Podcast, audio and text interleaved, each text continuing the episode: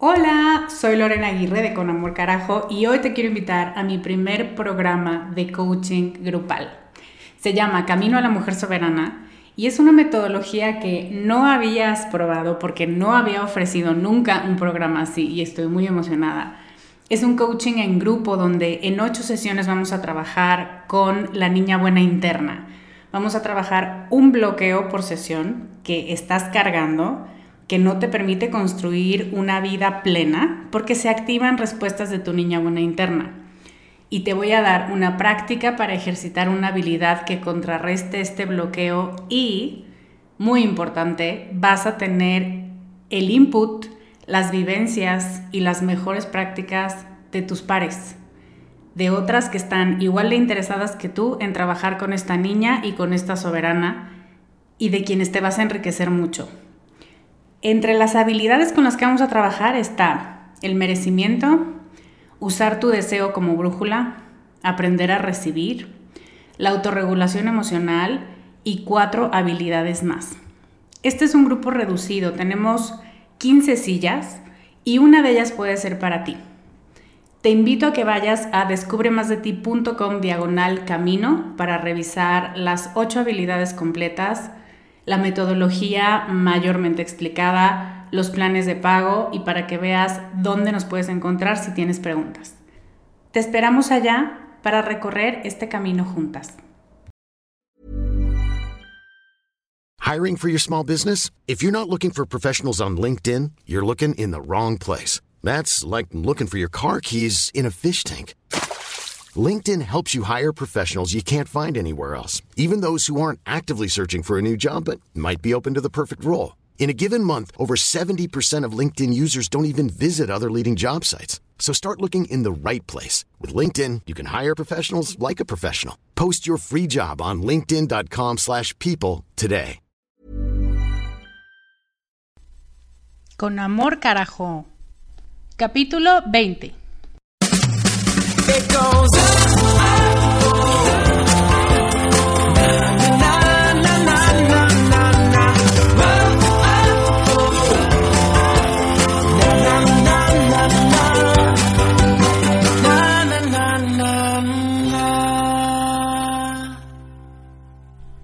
Hello, soy Lorena Aguirre, life coach que llora con facilidad con los comerciales de Coca-Cola. Bienvenida al capítulo 20 de Con Amor Carajo. Muchas, muchas gracias por estar aquí. Hoy vamos a hablar de un tema que me fascina y espero que a ti también. Se trata de la habilidad para no dejarte tirar por los malos tiempos, sino aprender de ellos. Este es uno de mis temas más favoritos del mundo y en Emociones Educadas, mi programa online, le damos un espacio específico para hablar de esos momentos que nos hacen daño y cómo podemos usarlos como trampolín y no como pozo sin fondo.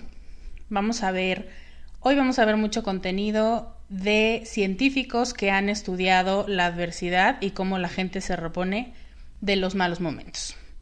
Así que si quieres saber cómo afrontar la adversidad de una mejor manera, este capítulo está hecho para ti. Antes quiero contarte que acabamos de instalar un qué cosito. Mi papá le dice qué cosito a las cosas que no sabe cómo se llaman. Entonces, hay un nuevo qué cosito en la página web donde puedes mandarme tus preguntas para el podcast. Si tienes una recomendación o si tienes una petición, solo das clic en una pestaña de la derecha que dice Pregúntale a Lore, grabas tu mensaje de hasta un minuto y me lo mandas. Qué cool, ¿no? Así ya no solo tú me escuchas, sino que yo te voy a escuchar a ti. Vamos a ver cómo nos funciona y tal vez le quite la restricción de un minuto en el futuro. Así que, si tienes una pregunta concreta para hacerme, ve a descubremasdeti.com, grábala en 90 segundos máximo y yo la responderé en el podcast. Me va a encantar escucharte. Ahora sí, vamos al tema de este capítulo. Piensa en una situación difícil por la que hayas pasado, algo doloroso, algo estresante, algo que te rompió de dolor, digamos. ¿Cómo reaccionaste? ¿Qué hiciste? ¿Qué no hiciste? ¿Qué te arrepientes o te reclamas a ti misma de haber hecho? La manera en la que reaccionamos frente a las situaciones adversas, frente a estos momentos de prueba, dice mucho de nuestra capacidad para disfrutar la vida en general. Y no se trata de sentirte la más feliz del mundo todo el tiempo, sino de entender que las cosas te lastimaron, pero que no te van a tirar. Y no te van a tirar por un simple motivo, porque tú no se los vas a permitir. De eso se trata tratar a la adversidad como se merece y como una invitada que te viene a enseñar cosas. Es muy frecuente que lleguen a mí personas, clientes y alumnas que me dicen, me quiero quitar mis traumas. O hasta en conversaciones casuales se habla de, ay, ya sabes mis traumas. O decir que fulana de tal está traumada. Y en la terminología popular lo que queremos decir es que alguien vivió una experiencia que la dañó profundamente y no ha podido recuperarse de ella.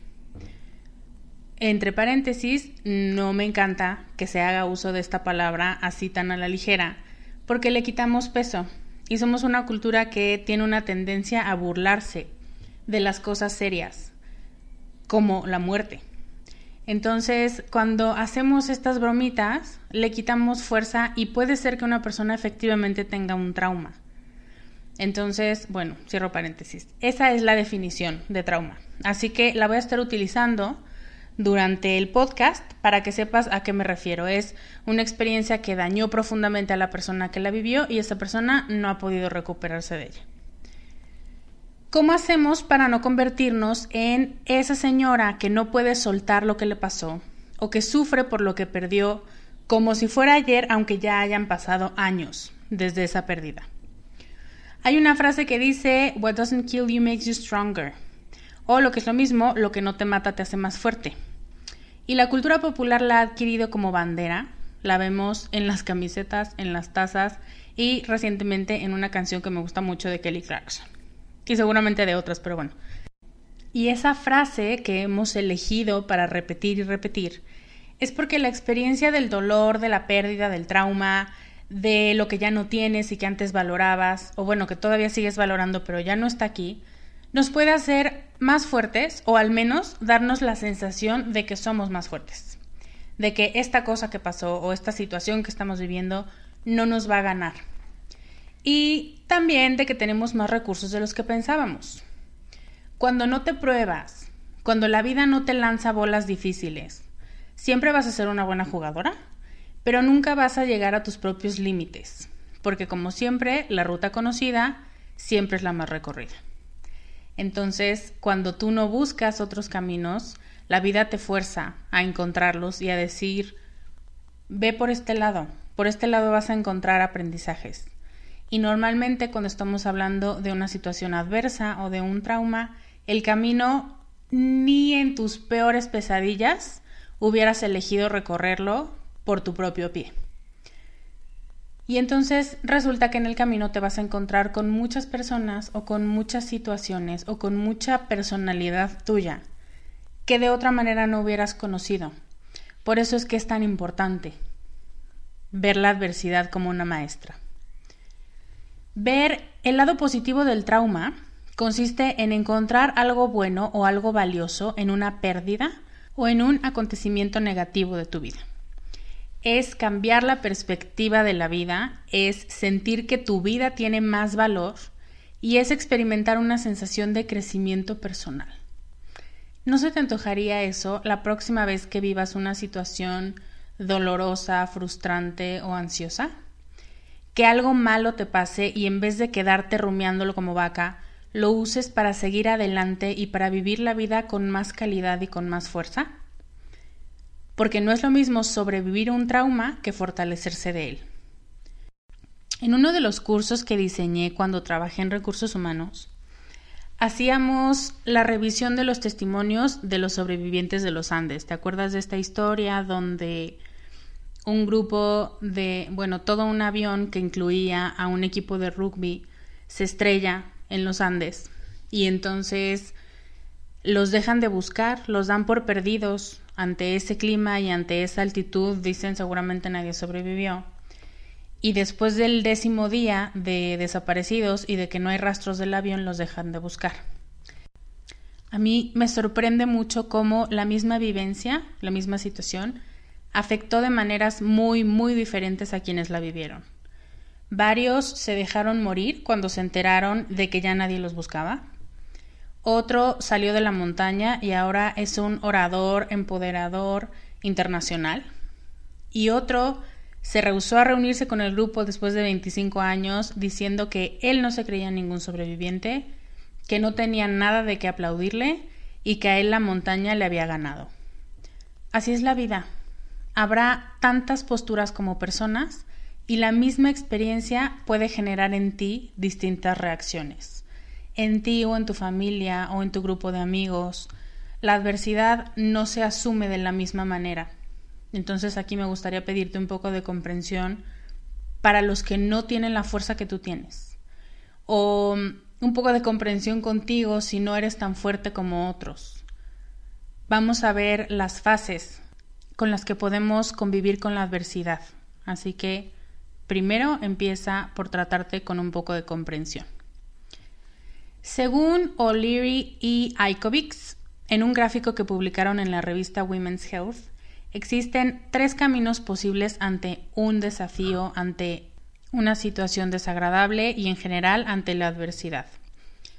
Tienen una gráfica muy padre que te voy a dejar en el blog pero si me estás escuchando mientras vas en el coche, mientras haces ejercicio o si estás en movimiento, te lo voy a intentar explicar.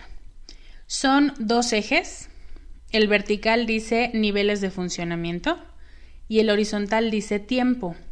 O sea que la gráfica lo que considera es qué tan funcional después de vivir un trauma eres a lo largo del tiempo. Ponen en medio de la gráfica, de arriba abajo, la mala experiencia o el trauma y al lado otros tres niveles.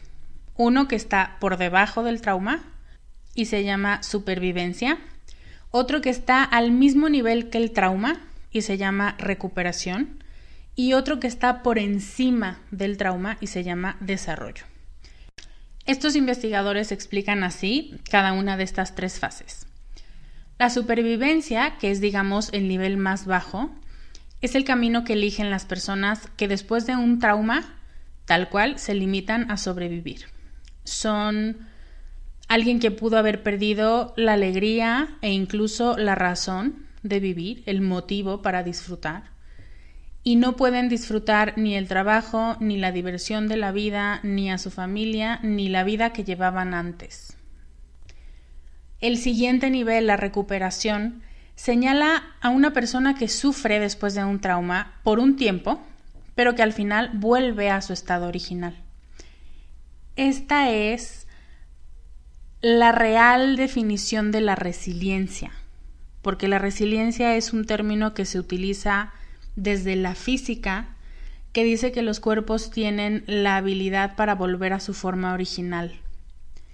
Entonces, lo que decimos en realidad cuando hablamos de resiliencia es algo te afectó, algo te alteró como a una liga, pero después de un tiempo vas a volver a ser como eras antes.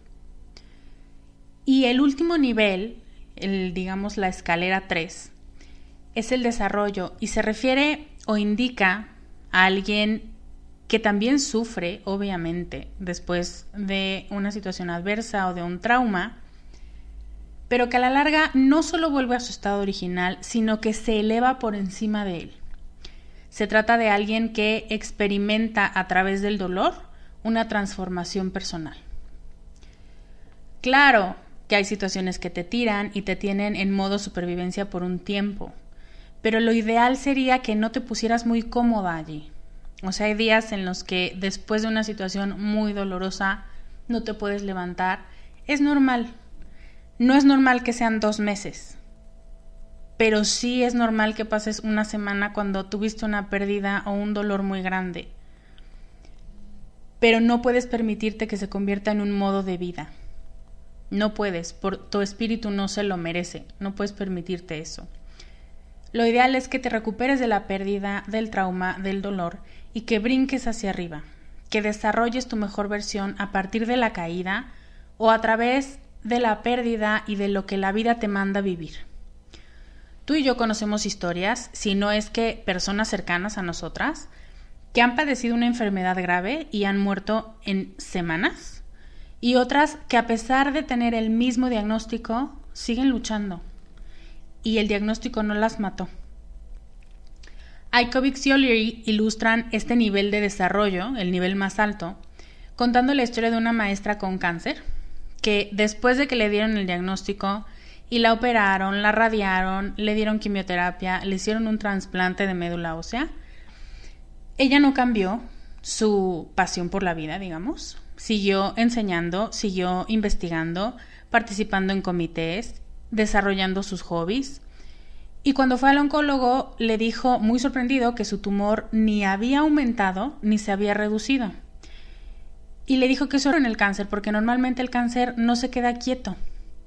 Y me encanta la respuesta de la maestra porque ellos cuentan, los investigadores cuentan que se ríe y le dice, es que estoy viviendo la vida tan rápido que no puede alcanzarme. Ese es un ejemplo del nivel máximo de vivir un trauma o una adversidad. Cuando te desarrolla y no solo te recupera, y por supuesto cuando no solo sobrevives a él. Here's a cool fact. A crocodile can't stick out its tongue. Another cool fact, you can get short-term health insurance for a month or just under a year in some states. United Healthcare short term insurance plans are designed for people who are between jobs, coming off their parents' plan, or turning a side hustle into a full time gig. Underwritten by Golden Rule Insurance Company, they offer flexible, budget friendly coverage with access to a nationwide network of doctors and hospitals. Get more cool facts about United Healthcare short term plans at uh1.com. Los investigadores han estudiado las reacciones de las personas ante diversos traumas como enfermedades, muertes, pérdidas, divorcios, eh, secuestros, agresión sexual, por ejemplo, y han encontrado cinco experiencias transformadoras comunes a esas personas. Las entrevistadas y los entrevistados que han padecido algún trauma de este tipo, cuando se recuperan de él, cuando llegan a este nivel de desarrollo, experimentan estas cinco habilidades, digamos, y lo que logran es, uno, creencia en su capacidad para soportar la adversidad y para salir adelante. Aquí es el famoso si no te mata te hace más fuerte. O sea, la pasé muy mal, viví situaciones realmente angustiantes y de todos modos salí adelante. Entonces, después de probarte, te das cuenta de que no eres tan débil como te imaginabas. Dos, mejoran sus relaciones. Los amigos verdaderos están cuando los necesitas. Ese también es un cliché. La gente que ha vivido experiencias traumáticas descubren con quién cuentan realmente cuando están en una crisis. Bueno, ellos y tú y yo. Pero este es uno de los beneficios que tiene llegar al nivel de desarrollo después del trauma. Mejoran sus relaciones interpersonales. Tres, sentirse más cómodos con la intimidad. ¿Qué quiere decir? Cuando viviste una situación que te sacudió la vida, que te hizo cuestionarte tu existencia, tu salud, tu existencia sin una persona o sin una situación de vida, no tienes tiempo de superficialidades. Eres mucho más íntima con las cosas. Ya no sientes que tienes que probar nada, que tienes que hablar de cosas que no tienen profundidad. Entonces, se sienten más cómodos con la intimidad con otras personas.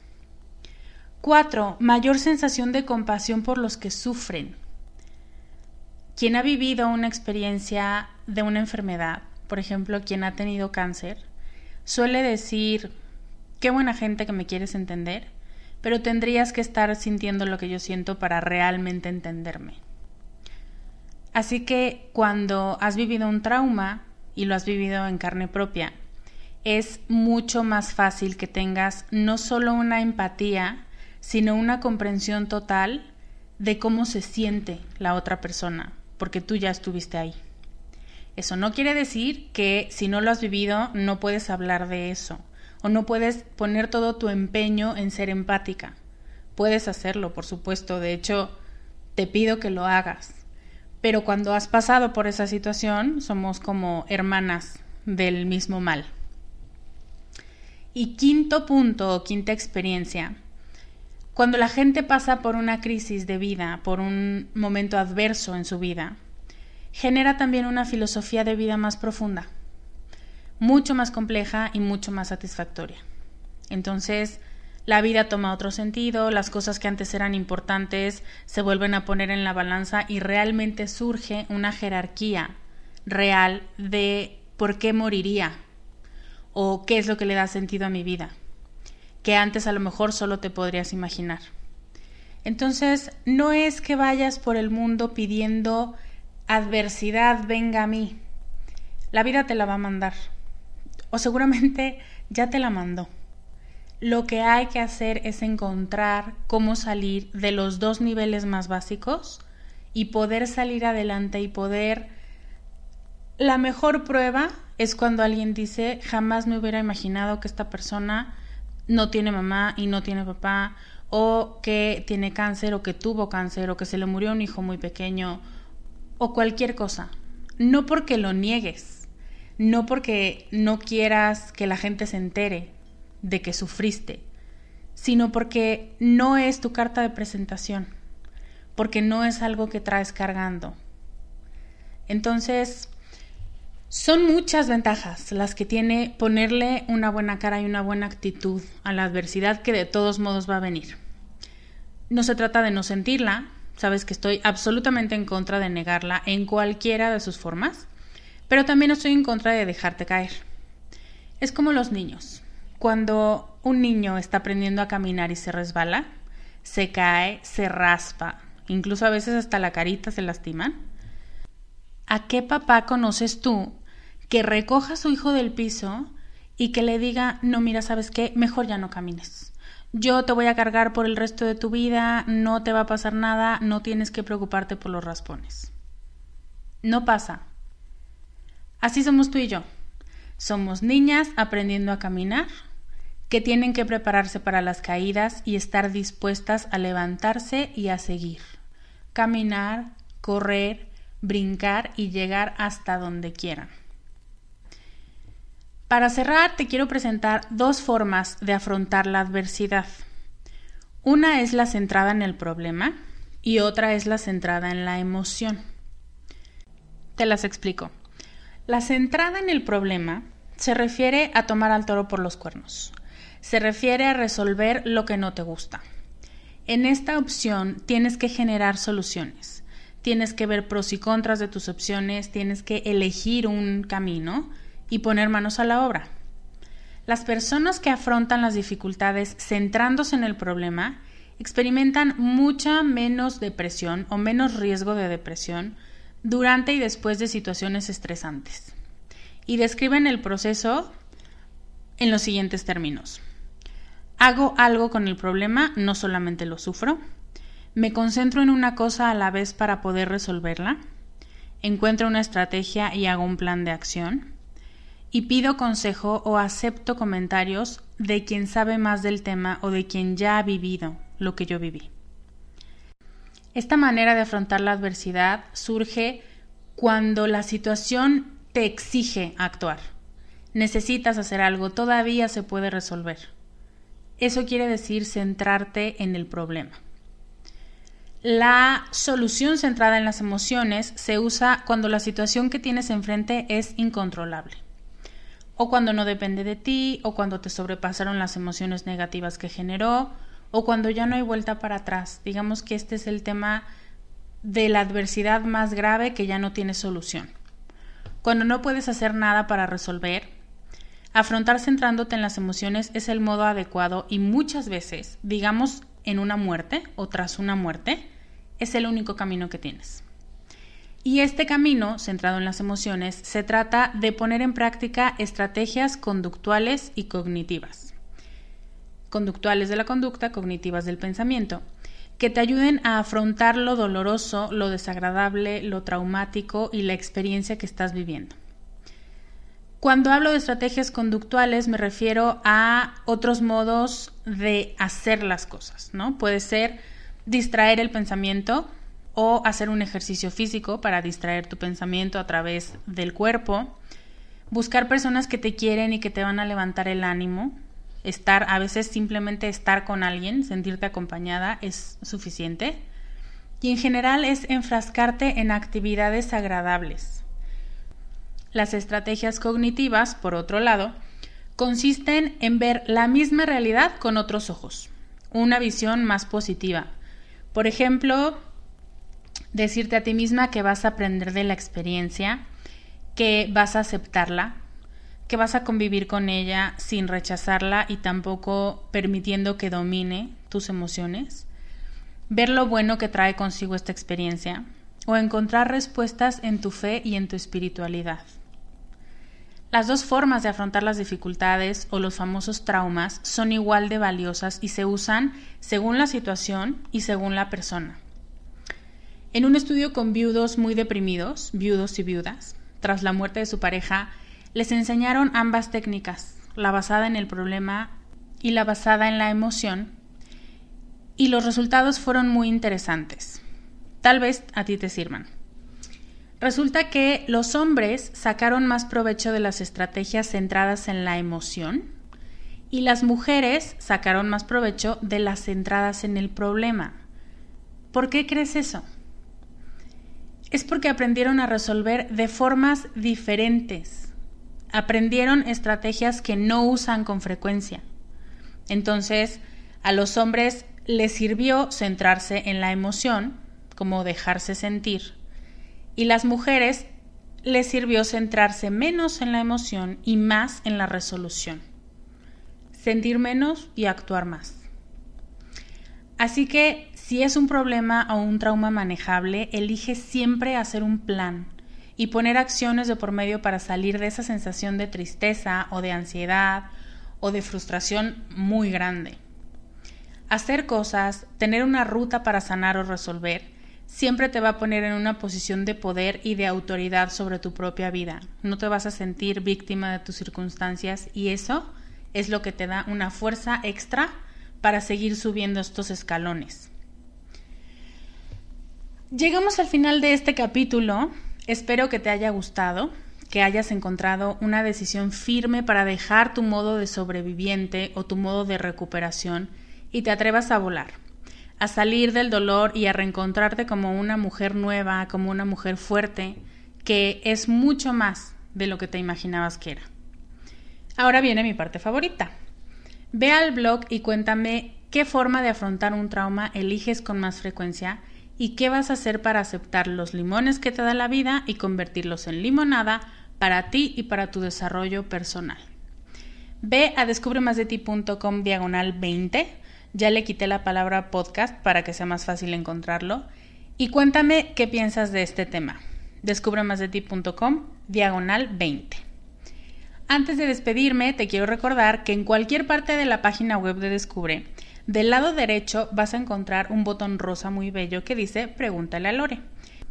Estoy esperando con mucha emoción tus preguntas para responderlas en el podcast y sobre todo para escucharte y para conocer tu voz.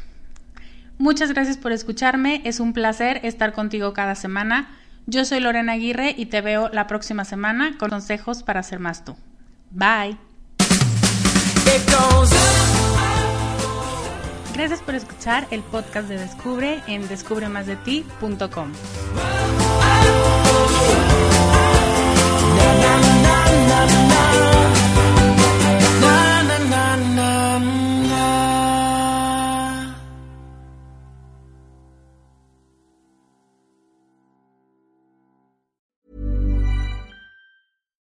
Deserves the best, and there's no better place to shop for Mother's Day than Whole Foods Market. They're your destination for unbeatable savings, from premium gifts to show-stopping flowers and irresistible desserts. Start by saving 33% with Prime on all body care and candles. Then get a 15-stem bunch of tulips for just $9.99 each with Prime. Round out Mom's menu with festive rosé, irresistible berry chantilly cake, and more special treats. Come celebrate Mother's Day at Whole Foods Market.